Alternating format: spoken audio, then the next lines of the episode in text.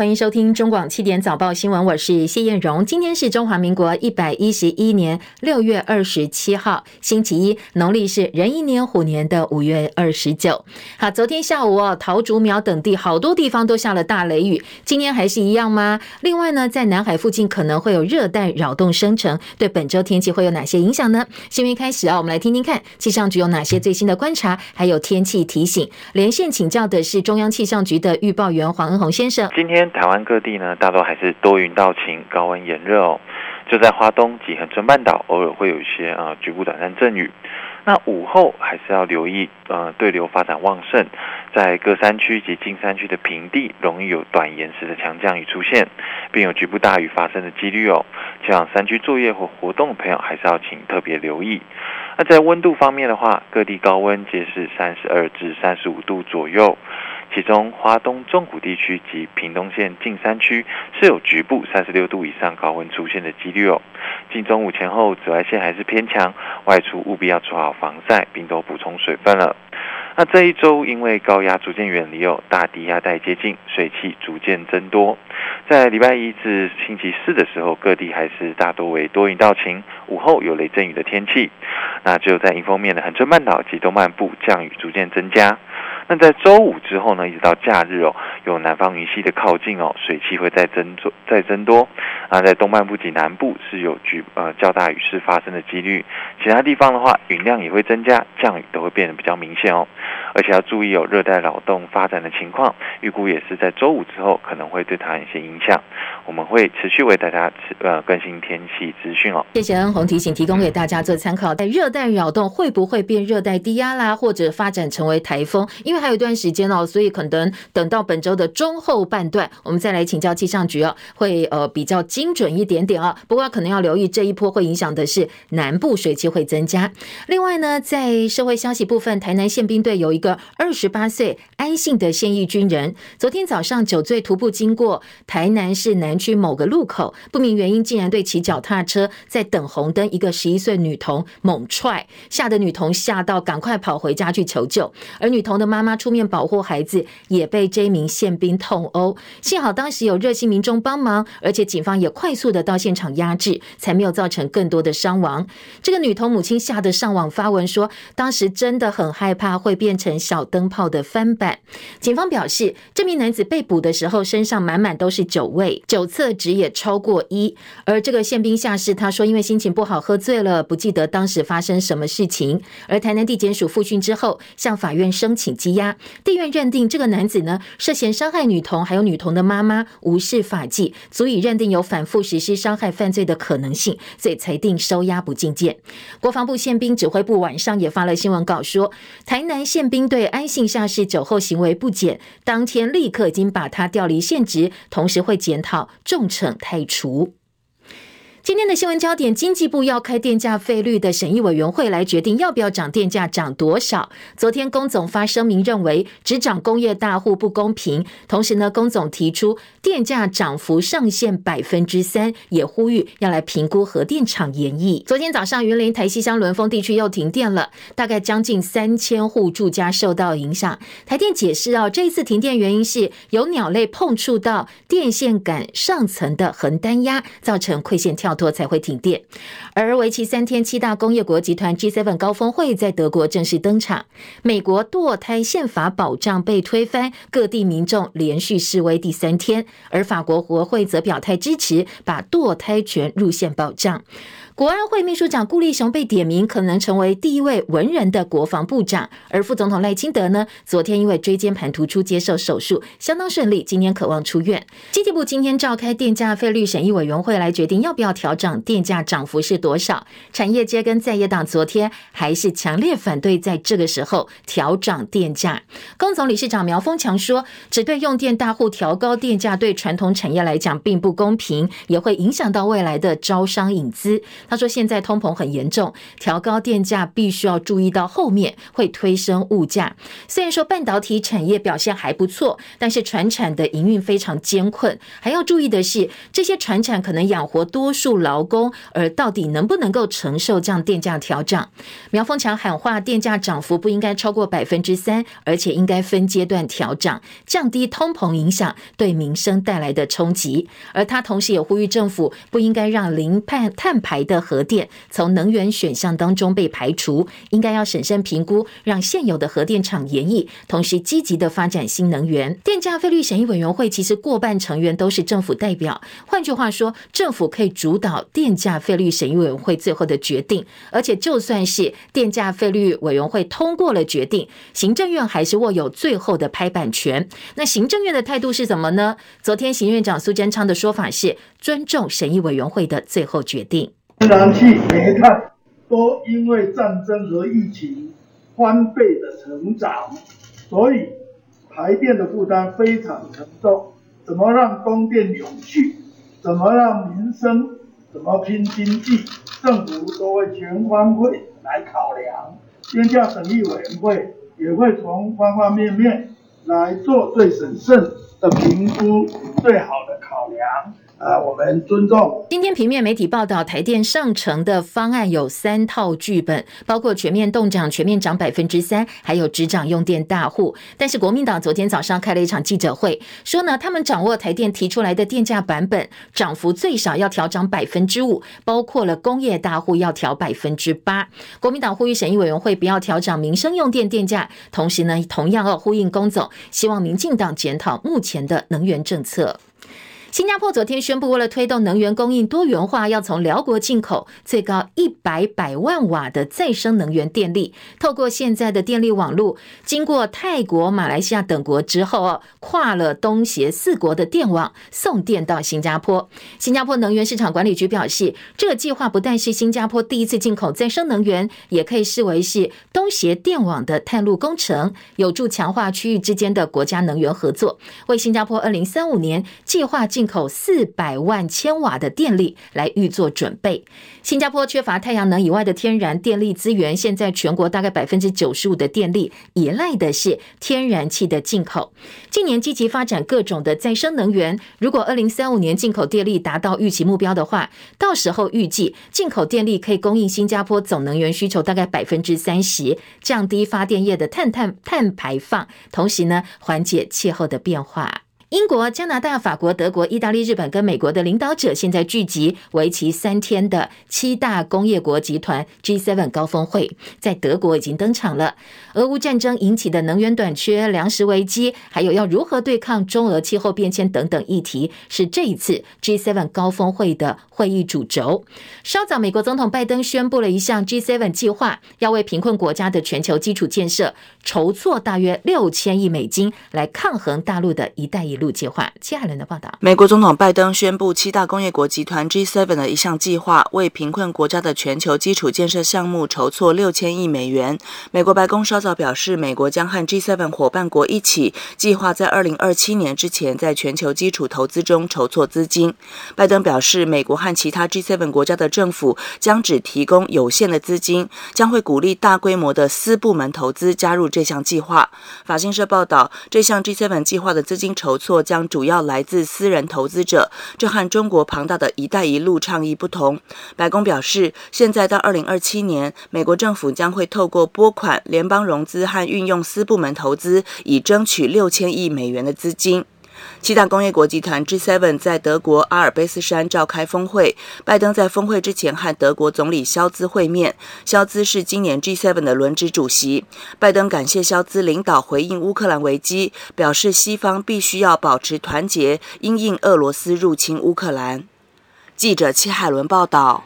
更早之前，拜登抢先宣布，G7 已经达成共识，未来各国禁止进口俄罗斯的黄金，来应对俄罗斯无端入侵乌克兰的行为。这是西方国家自俄乌战争爆发以来最新制裁俄罗斯的制裁计划。它的影响呢，可能会是会让俄罗斯军队失去了获得战争所需要的资金管道。G7 高峰会今天呢，与会领袖共进午餐的时候，大家一起嘲笑俄罗斯总统普廷爱耍硬汉的形象。他们戏称哦，呃，我们要不要现在把衬衫脱下来展露一下胸肌呢？来证明我们比普亭更加强悍。这个玩笑话题一直持续到最后把记者请出去为止。来自英国、加拿大、法国、德国、意大利、日本、美国跟欧盟的领袖，对于要不要脱衬衫来跟普亭较劲儿，来展现谁才是硬汉哦，当时在现场。陷入了两难的局面。G7 高峰会在德国开幕，才刚刚开幕。乌克兰东部前线城市北顿内茨克被俄罗斯军队占领之后，进行战术性撤退。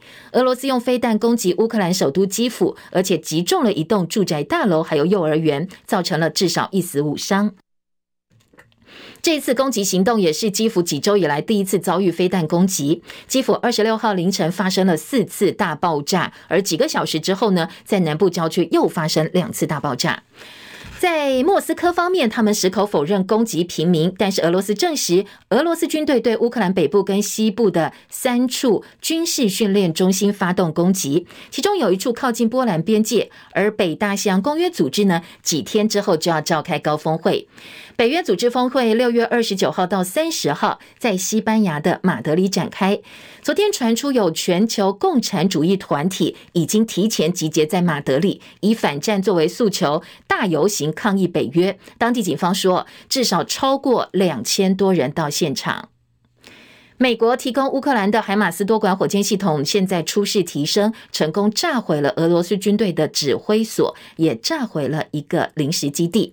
莫斯科当局多次提到核战的可能性。俄罗斯总统普亭宣布，未来几个月会运送可以搭载核弹头的伊斯坎德 M 飞弹给白俄罗斯，再度引起各界的担忧跟关注。普亭本周要访问中亚地区国家塔吉克跟土库呃土库曼，而这也是。俄罗斯挥军乌克兰之后，普廷第一次的出访行程。普廷将在土库曼出席里海国家的高峰会，而与会者呢，包括了亚塞拜然、哈萨克、伊朗跟土库曼等国的领导者。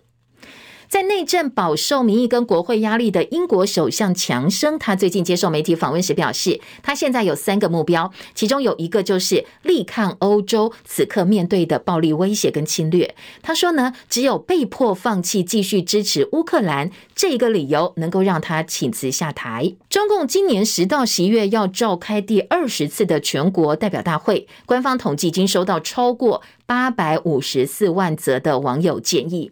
大陆国家主席习近平最近指示，叫相关方面呢，必须要认真研究，倾听民生，尊重民意，把党跟国家工作做得更好。所以新华社就报道说，现在在二十大相关的工作，在网络上征求民众的意见已经展开了。那到目前为止，已经收到网友建言超过八百五十四点二万则的建言，把后续二十大的相关工作提供参考。国安会秘书长顾立雄领军到美国参加台美的蒙特瑞会议，现在会议已经结束。根据了解，蔡英文总统任内每年都带队出席的国安会副秘书长陈文正，今年第一次没有被指派参加蒙特瑞会议。带队人事的改变呢？今天的《中国时报》在头版头条说有高度象征的意义。质疑这个可能代表蔡英文总统倚重的国安军事幕僚，现在呢是由顾立雄取代陈文正，甚至点名说，在今年的县市长选举之后，顾立雄在内阁重新改组之后，会不会出任蔡英文任内第一个文人的国防部长，值得后续的关注。而台美双方在今年度的蒙特瑞会谈当中，针对军售项目交换意见。拜登政府致力强化国军不对称作战的即时战力，可能下半年呢还会有其他比较重要的军售清单。两岸军事冲突危机未解，台美军售政策却多次传出生变。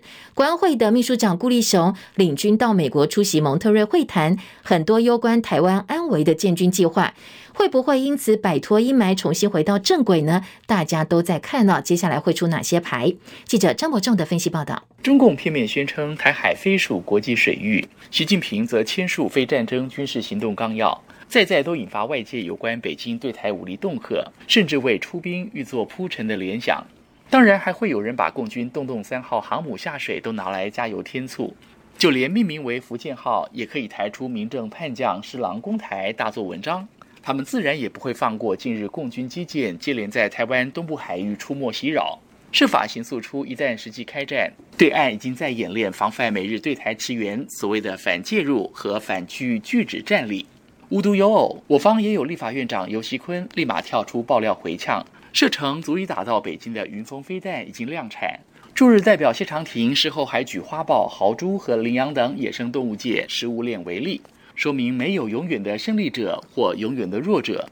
近来，蔡总统更亲自视导，号称首度纳入战争灾害抢救的“民安八号”全民防卫动员暨灾防演练，显示台湾对于外来威胁也不是无动于衷、毫无准备。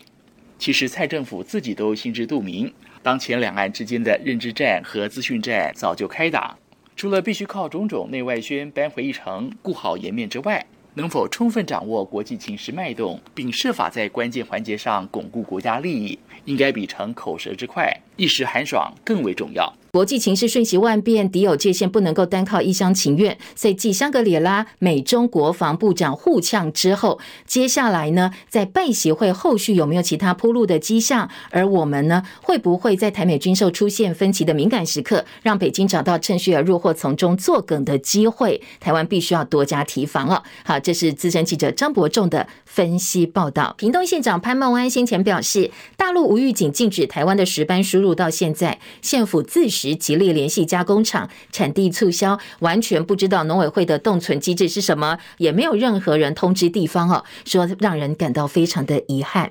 潘孟安直接向农委会主委陈吉仲开炮。昨天苏贞昌力挺陈吉仲，强调说，其实呃陈吉仲很卖力，如果 ECFA 或其他作业有需要检讨的地方，通通都会做检讨。中国一直用政治干扰贸易，不用科学证据，却又。毫无根据的种种借口，去年打击台湾的凤梨，今年对付渔民水产品。陈吉仲主委非常卖力，大家都看见。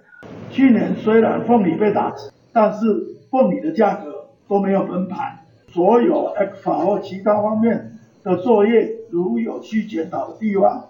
都会检讨。苏贞昌把炮口指向中国大陆，力挺陈吉仲。屏东县府昨天则是继续表示，渔民们很急，但是中央相关的公文都下不来，再度明指说中央都没有跟地方开会，希望呢能够把需要地方配合办理的部分，中央把话讲清楚，县府才能够进一步跟养殖渔民去做解释。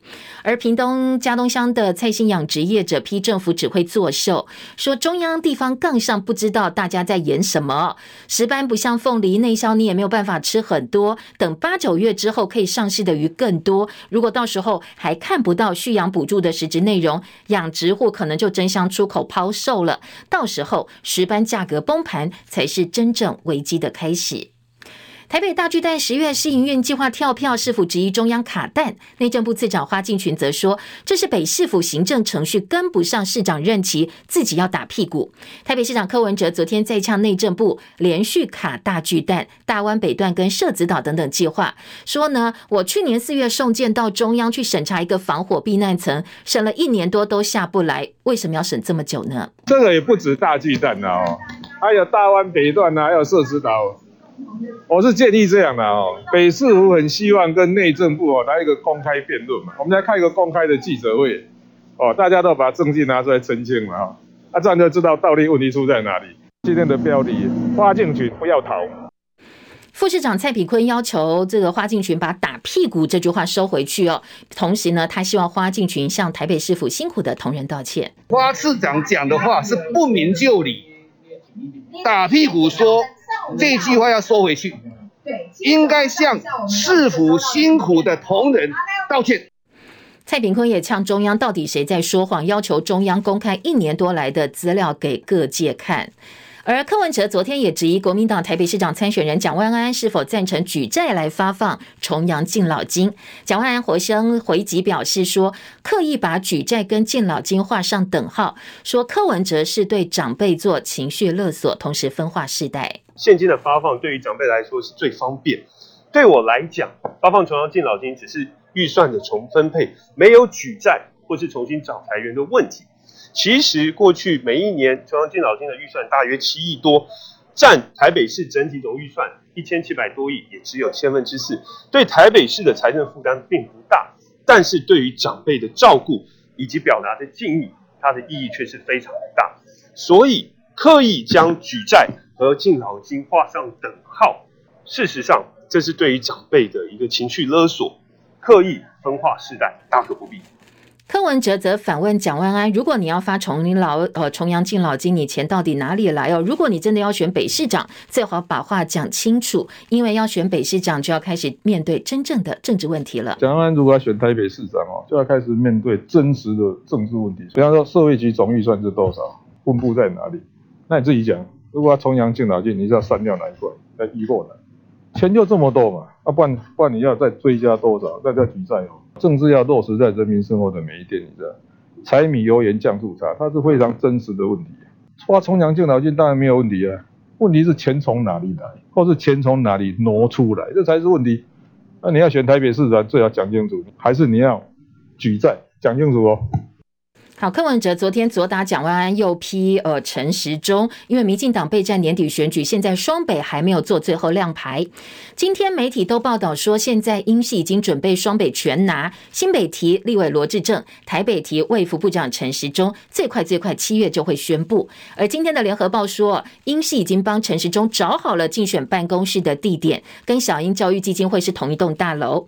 台北市长柯文哲昨天说，现在每天确诊死亡人数还是相当多。你在接近十万人的时候确诊呢，一天死一百多个，现在降到四万人，甚至不到四万人，还是死一百多人。他说他很清楚这里头就是有黑数的问题，而且呢，如果你要换将没关系哦，他比较关心的是接下来谁来接疫情中心的指挥官。以前还是一个大问题哦，现在虽然那个确诊人数在下降，但你看到每天死亡人数还是相当高，在接近十万人的时候。死一一天死一百多人，哎，现在降到四万，还是死一百多人。其实我非常清楚，这是黑数，有相当大的黑数。我跟你讲，这个每天死一百多人还是要处。现在我们是已经与病毒共存，你知道哈？把战线退到医疗防线。如果这样的话，现在最重要的 KPI 了哈，指标是又是每日确诊死亡人数。其实我比较关心的是疫情指挥中心，如果真的要下来选，那个到底谁要接任什么，还是要还是要准备。政权易将，兵家大忌。老实讲，是现在 现在临时要换人也不是那么容易。现在民进党内也传出正在评估接任指挥官的人选，前副总统陈建仁被点名了。陈建仁过去受访，大部分谈的都是公卫啦，或者是防疫问题，很少谈到政治。不过最近呢，陈建仁接连接受访问，频繁亮相，让外界猜测这是英系为陈建仁布局新的工作，包括了指挥中心指挥官，或者直接参选二零二四年总统。那双北如果提陈时中跟罗志正，加上台南的黄伟哲、高雄陈其迈争取连任，现在六都哦，民进党至少四席现在都是英系出马。国民党主席朱立伦上周三约见苗栗县的议长钟东锦，希望劝退参选县长念头。两个人会谈并没有达成共识。钟东锦一度强调要走自己的路，不过随后又改口，还是希望能够代表国民党参选，没有脱党参选的想法跟打算。但是呢，今天早报说，钟东锦已经租好竞选办公室，十八乡镇请益之旅也获得很多选民支持哦，所以应该会按照既定步调呢去炒热选战的气氛。副总统赖清德昨天因为椎间盘突出，昨天下午接受手术，取消出席药师公会全国联合会办的园园游会。总统府表示，赖清德是因为急性下背疼痛看医生，检查发现左侧腰椎第五节、荐椎第一节椎间盘突出并神经根的压迫，所以昨天下午很快的就动了腰椎的显微手术。北荣表示呢，由最好的医疗团队用显微的方式来处理，手术一点半开始，下午两点半就结束。因为很简单，拿掉被压迫的部分之后，今天应该可以出院。赖清德昨天呢，已经开始下床走动了。好，其他在本土疫情焦点部分呢，我们等一下哦，在半点之后，呃，早报新闻读报现场继续提供给大家哦，跟新冠肺炎本土疫情有关的其他话题讨论。再来关心的是今天国际新闻重点，在美国最高法院推翻宪法保障堕胎权之后，最高法院裁决一出来，很多保守派执政的各州陆陆续续出手禁止堕胎程序，全美各地堕胎权的支持者已经连续两天走上街头。抗议美国最高法院推翻罗素韦德案的历史性裁决。堕胎者这些支持堕胎权的支持者高呼的口号是：被迫当母亲、当妈妈不应该是任何一个女性应该承受的事。也有人很担心，最高法院先拿女性的堕胎权开刀，接下来恐怕哦，LGBT 就是同性恋、双性恋、跨性别人士，还有避孕的问题，通通都被拿出来讨论。就在这个时候，法国国会多数议员表态支持把堕胎权写入法国宪法。保守派成员多数的美国最高法院推翻了宪法保障堕胎权的决定之后。美国宗教右翼从来没有接受过罗诉韦德案的裁决，所以呢，他们很多保守州就开始废除哦保障堕胎权。法国是谴责相关决定跟影响几个美国相当重要的盟友之一。法国总统马克宏说，这是对妇女自由的威胁。而左翼政治人物发表声明，对政府的彻底转变表示很欢迎，也希望志同道合的议会团体能够提交联合法案来保障法国的堕胎权。路透报道，今年国际跨性别选美比赛，国际皇后小姐在泰国登场，由菲律宾的佳丽拉维纳夺得后冠。她是一个企业主，而第二名、第三名的跨性别选美得主呢，佳丽分别来自哥伦比亚跟法国。台湾也有参赛者，他叫艾里，他没有获得名次，不过他在决赛的服装融入巧思，让我们的国旗呢出现在这个舞台上。他接受法新社访问的时候说，他在泰国做完变性手术之后，发现台湾很多人也需要相关资讯，所以呢，他变身为一个 YouTuber，在网络上分享相关的经验。他还说，现在台湾很棒的是，变性之后可以改身份证的性别栏，不过在泰国、在日本都没有这样做，还不可以接受这样的做法。西班牙在北非海外属地麦里尼，最近呢涌入大概超过两千多位非法移民，要呃这个跨过围篱，破坏铁网，闯进边境控制区。不过这样一个行动至少造成了二十三人死亡，多人受伤。昨天在网络上一个最新的画面，摩洛哥边境有镇暴警察驻守，大批移民倒卧在地，互相堆叠，看起来一动也不动哦，场面让人触目惊心。菲律宾则有一百六十五个乘客的观光渡轮突然起火燃烧，火烧船，一死一失踪。乘客穿着救生衣跳船逃生的画面在海上漂浮，而且呢，通通被录了下来，社交平台上广为流传，一样让人看了相当震惊。南非的东开普省则发生了一起相当离奇的案件，多位民众二十六号凌晨通报，在一家夜店多人倒地，失去生命迹象，至少二十个人死亡，大部分的死者都是十八岁到二十岁的年轻人，遗体上没有明显外伤，所以呢，离奇死了这么多人，让国际相当关注。现在当地警方排除是踩踏事件造成的死亡，因为身上都没有外伤，所以法医正在采集检体来检验。这二十多个年轻人死亡跟中毒，任何形式的中毒有没有直接的关系？国际油价回升，启动双平稳机制之后，台湾中油宣布本周国内汽柴油价格每公升分别调涨零点四跟零点三块，参考零售价格九二五千每公升三十块，九五每公升三十一块半，九八每公升三十三点五元，而超级柴油每公升二十七块七毛钱。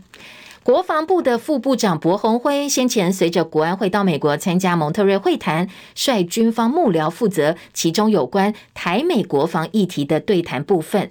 不过在这个时候，他人在美国国内呢，却传出他的个人脸书账号疑似被盗用，盗用来做什么呢？在网络上卖二手的厨师机。好，这个柏鸿辉哦，他是国防部副部长，竟然他的这个账号被拿来卖厨师机，让人看了觉得有点哭笑不得。他。跨海指示秘书处来处理后续的问题。那很多人说，如果他被盗，会不会有国防机密外泄的问题？军方特别强调，这些官兵或者是军官不会在社交平台软体上去处理机密工作，所以不会有机密外泄的问题，大家可以放心。另外，新北新庄前天晚间发生了火锅店公然砍人事件，有八名嫌犯当着四十多个客人的面前挥刀追砍两名男子，见血。警方在十二小时之内火速把人抓到，四度破门攻坚逮捕了这八名嫌犯，依照杀人未遂罪移送法办。好，为什么会有这种公然行凶？众目睽睽之下，后来警方调查说，因为这个被害男子哦，他的朋友被催讨两万块钱的债务，他主动出来帮。帮忙说我要瞧债务，所以双方进一步衍生了纠纷。另外，在前来北峰标高三千六百零七公尺，是十峻之一，以黑色前来著称，也是国内登山客进阶攀登的知名路线。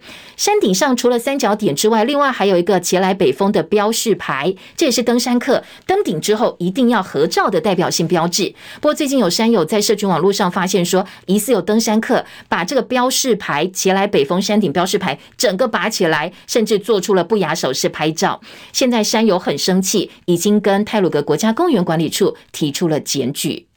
台北股市上周大起大落，上周五指数大涨了一百二十六点，收在一万五千三百零三点。不过台股周 K 线难逃连三黑的下跌命运。上周的加权指数续跌三百三十七点，周线跌幅百分之二点一六，日均量是两千六百三十四亿。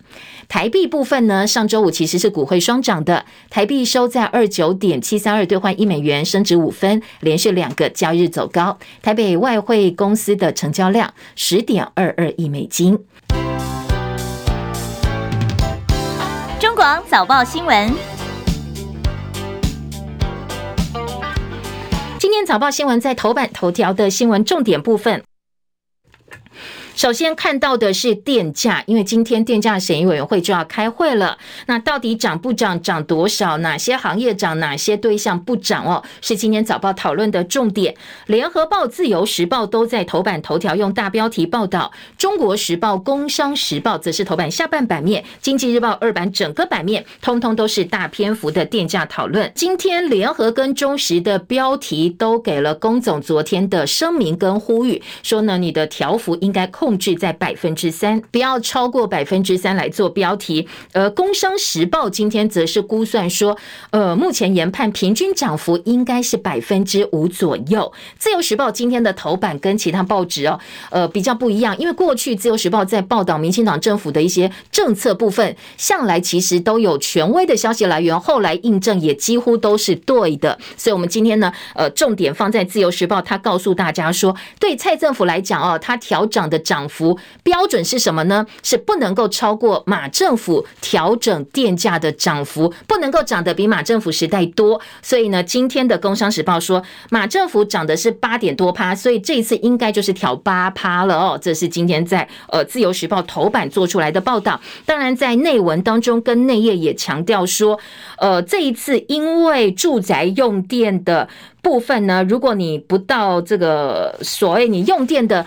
电度数每个月不到七百度的话是不涨价，小商家你不到一千五百度也不涨，所以对于物价影响有限。不过你对照今天联合报的标题就说电价涨，恐怕接下来就是物价涨会推升物价，所以两个报纸处理的方向不太一样。中国时报头版头条就是顾立雄国安会的秘书长很有可能变成蔡政府任内的第一个文人国防部长。好，小英其实他对顾立雄是非常非常倚重，包括他的太太也是非常倚重，所以不管如何。和接下来，我们整个国安体系到国防体系的一些人事变化，是中国时报今天头版报道的重点。跟国防有关的议题，今天自由时报说，中科院研发的无人机现在已经成功还台湾十个小时了。而在财经报纸部分呢？呃，两个财经报头版大标都是外资送暖台积电，说呃鼓励大家去买台积电。那工商时报跟经济日报呢都提供了数据，经济说现在台积电的盈利已经超过英特尔了。联合报头版大标电价涨恐怕会推升物价，三个剧本今天拍板，只涨大户吗？工总说这样不公平，而且呢，如果真的涨，涨幅不要超过百分之三。联合报的报道就引用昨天呃工总发出来的声明，特别强调。说呢，如果你对用电大户调涨电价，其实并没有真正的让大家省电，大家不会痛嘛，该用电还是拼命用，所以对于节电来讲没有太大的帮助。而且你叫大家台商回台湾来投资，你一开始就涨人家电价，对于招商引资不公平。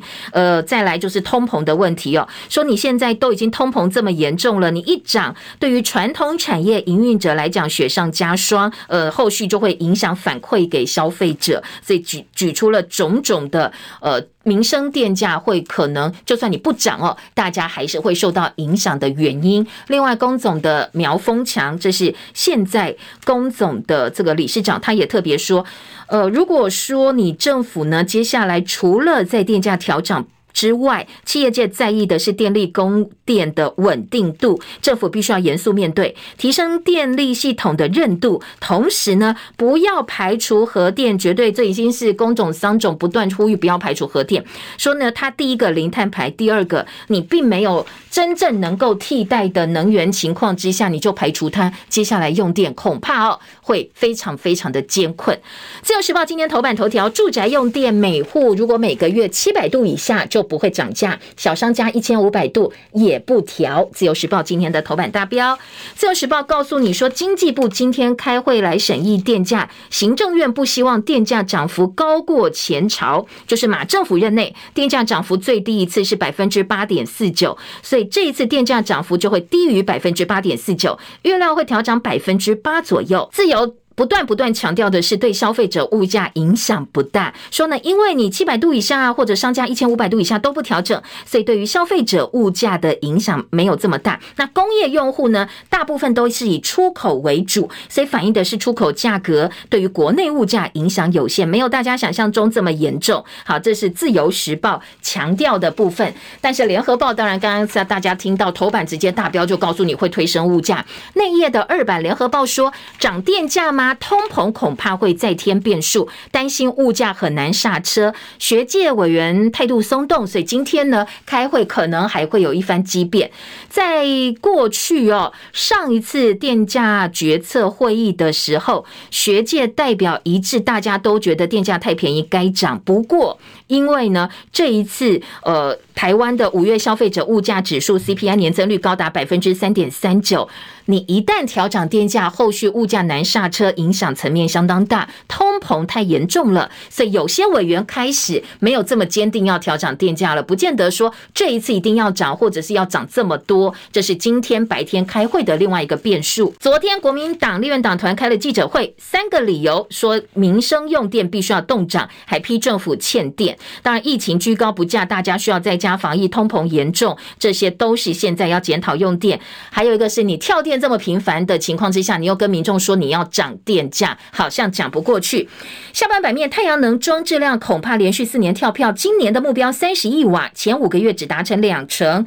业者说，农委会延误用地的审查，环保团体说要严格审查，防乱种电。绿能的阻力吗？农委会说不希望影响到农业。当然，这是比较大范围的能源政策，比较呃视野更大的能源政策问题了。另外，在联合报今天的二版来看看，电力脱碳净零最大关卡，排碳系数不减反增，去年恐怕是十年来逆转的拐点。二零二五年，我们立了一个管制目标，恐怕我们的呃排排碳也会跳票哦，将会是一大考验。今年联合报的头版下半版面跟内页的三版。这个专题报道主要是针对政府宣布二零五零近零碳排的路径跟转型策略，但是外界普遍不看好，觉得很悲观。关键就是台湾电力排碳量居高不下。正隆纸业执行董事蔡东和先前跟政府喊话说，所有企业都使用台电电力，希望政府能够帮忙降低电力台。排碳的系数，这一句话就是蔡政府的痛处，因为去年全台用电增幅高达百分之四点三，远远高过经济部预估的二点五个百分点。结算去年电力排碳的系数，恐怕不减反增，十年来的逆转拐点。换句话说，你设出了一个二零二五年的管制目标，恐怕也会跳票。全台的用电量连续两年写新高，前年因为旱象的关系，台电没有达标，台商回流扩厂工业。用电又增加，电力排碳不降的话，企业哦，你想要净零碳排，恐怕是非常非常的难。而且呢，你要考量到成本问题，你的成本那么高，对企业的存续来讲也会受到影响。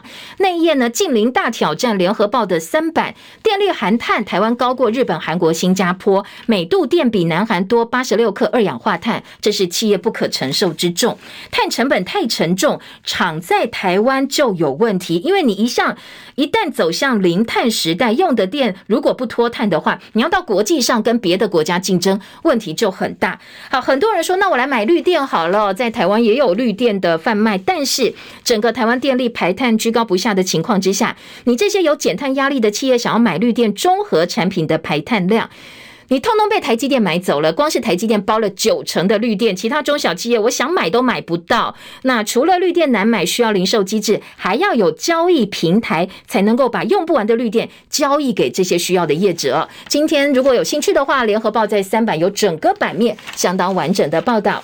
好，再来听到除了刚才提到用电啦或能源政策相关问题之外，还有哪些重点新闻的整理？中国时报头版头条：顾立雄渴望成为文人国防部长第一位。配合台美军事合作节奏，蔡英文最倚重的国安军事幕僚。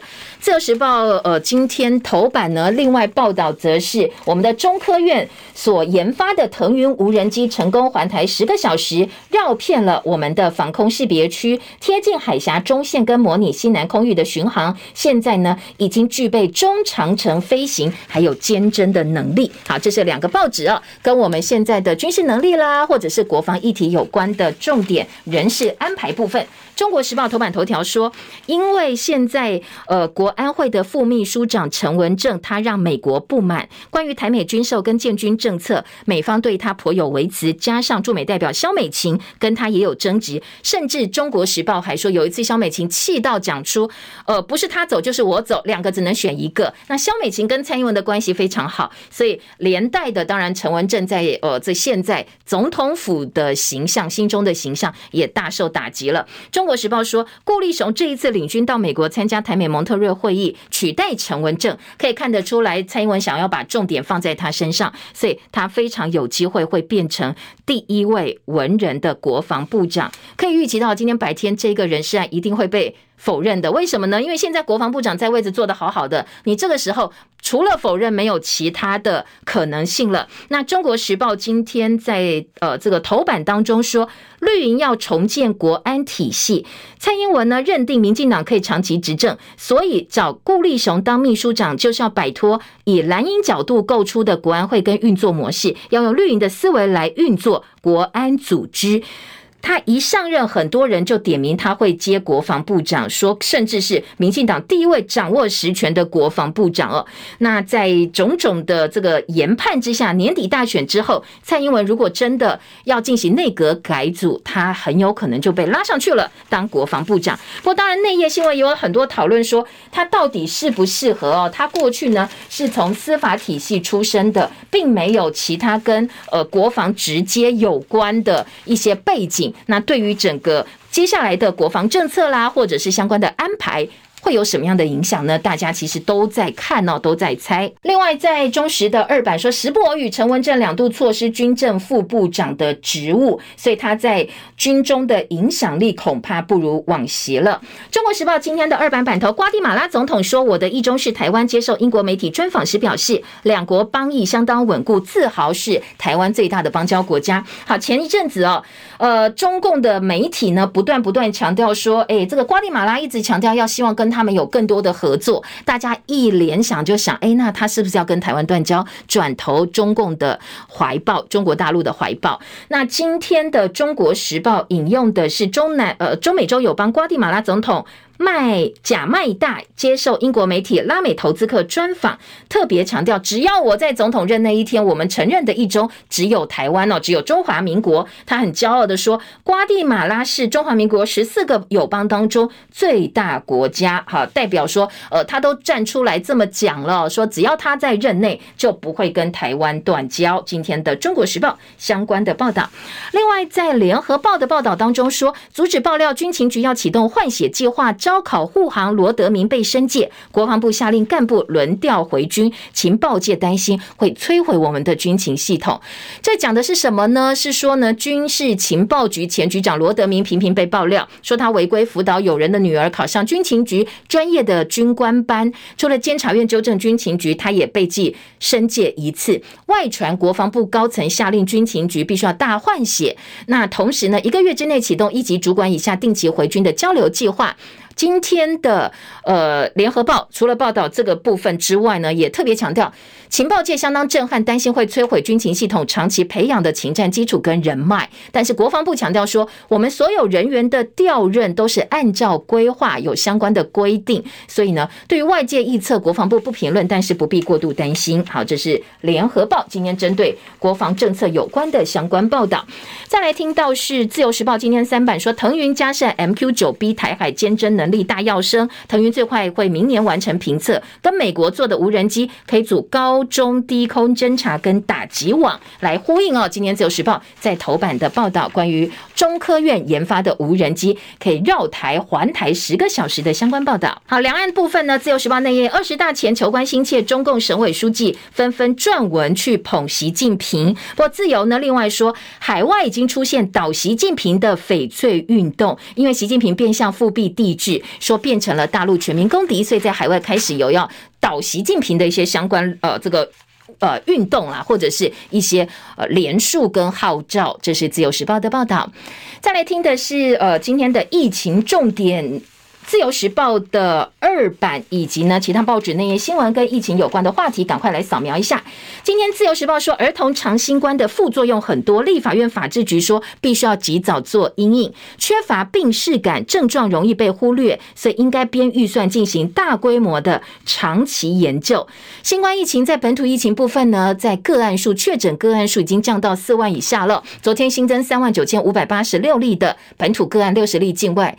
中哦，中重症部分还是蛮多的，新增三百五十九例，一百三十人死，呃，三十四人死亡。昨天在疫情指挥中心的记者会，针对两个个案做了进一步的说明。一个是罹患神经系统疾病三十多岁女性，她打过三剂疫苗，确诊当天就立刻吃了口服抗病毒药物，但是病情很快的恶化，从确诊到死亡只有九天的时间，医院收治当天就死了。好，另外一个是一个儿童 Miss C 的。个案儿童多系统炎症症候群的重症个案，一个十一岁女童，不过她治疗之后呢，现在已经康复了。好，这是两个昨天指挥中心出来讲的个案。自由时报提醒的则是小朋友的长新冠，因为长新冠比例真的蛮高的。那今天的呃自由提醒说。就算是无症状感染者，也有可能出现长新冠的副作用。美国儿科学会说，两两趴到十趴儿童罹患长新冠，成人大概有三十趴。所以呢，你可能要及早做一些准备哦。这是今天自由时报的提醒。再来，呃，报道的是关于呃这个疫情的重点呢。今天早报在内页新闻另外有提醒哦，说除了关于长新冠的话题要特别留意之外，我们现在单日新增染疫人数还在四万五万左右，大概到昨天是不到四万。前疾管局的局长苏益仁说，这一波疫情应该会延续到年底。如果说变异病毒株 BA 点四、BA 点五没有拉升疫情，七月底就会趋缓下来。但是要担心的是，不管夏天或冬天，都会有新冠跟流感一起来的考验，以前没有遇过，所以今年要特别注意。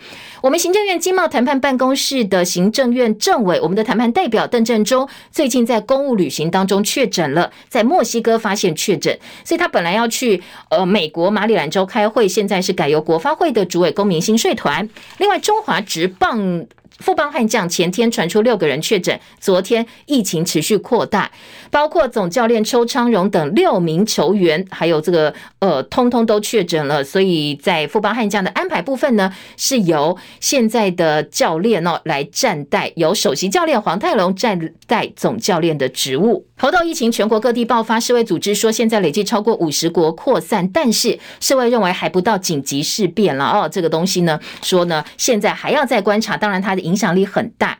好，再来关心的是，民进党要征召陈时中选台北市长。今天中国时报直接下标题说，这个部分呢是确定的。但是昨天柯文哲批评阵前换将兵家大忌，还有柯文哲跟花敬群针对巨蛋的争执，以及呢在呃这个确诊死亡人数部分呢，柯文哲昨天批评有黑数。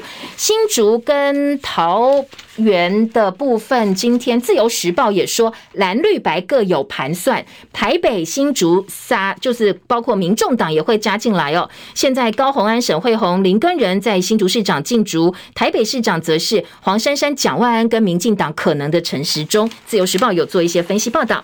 再来听到的是大学考招大缺额。今天联合报说。私校剉咧等剉什么呢？各生缺额破万，回流考试分发名额三点五万，甚至比考生还要多。教育部被批是始作俑者，因为今年大学个人申请分发缺额比去年大幅增加了四千零二十九个名额，会回流到考试分发。但是考试分发参载的分科测验少子化、新课纲考招新制影响之下，只有二点九万人报考。换句话说，你回流的名额加上去哦，你要收的学生比考的人还要这个呃。多所以大家都有学校念，甚至有一点几个学校可以念，学校就担心招不到人，这些私校该怎么办呢？最后呢，可能私校就会慢慢慢慢自己等死了。这是联合报今天讨论的重点哦，在文教新闻版面。那些新闻还包括了这个昨天的社会焦点：为两万块杀进火锅店，八名嫌犯落网；酒醉烂醉宪兵踹女童，还追上门去打人家妈妈，莫名其妙遇袭跑回家，母护女也受伤。现在台南宪兵队要把他给汰除了。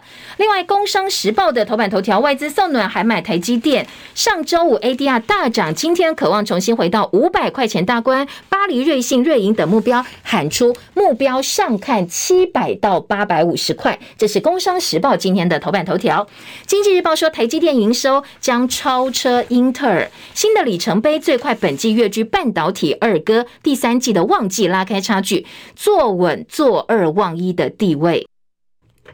两个报纸都说台积电很看好，是利多的一个氛围。另外，下半版面，《经济日报》说半年报做账行情最后冲刺，四个交易日预期政府基金寿险会有动作。台北股市大盘渴望被带动止稳弹升。上周五收一五三零三点，上周五大涨一百二十六点的台北股市，神秘大户砸超过三亿元去买元大台湾五十反一，这个来支撑哦，来力挺台股。G7 高峰会登场扩大大。对俄罗斯制裁，除了宣布禁止从俄罗斯进口黄金，也会对采购石油的价格定出上限。工商时报也报道说，G7 禁止进口俄罗斯的金价，所以国际金价现在蠢蠢欲动。大陆今年的 GDP 成长，官方智库也看坏，觉得不太乐观。那页新闻呢？今天经济说，太阳能三个效应可能会先新一波的追单潮。台北市小宅哦，比较小的这个住宅呢，标天价一平一百六十九点九万。还有通膨引爆全球的罢工浪潮，这是工商时报今天的内页。工呃，这是财呃经济日报了啊。工商时报则预告航空业缺工，现在欧美空中交通大乱。时间七点五十七七分，我们时间到了，谢谢大家的收听，祝福您今天美好顺心。白天天气很热，多喝水，记得按赞分享，明天见喽，拜拜。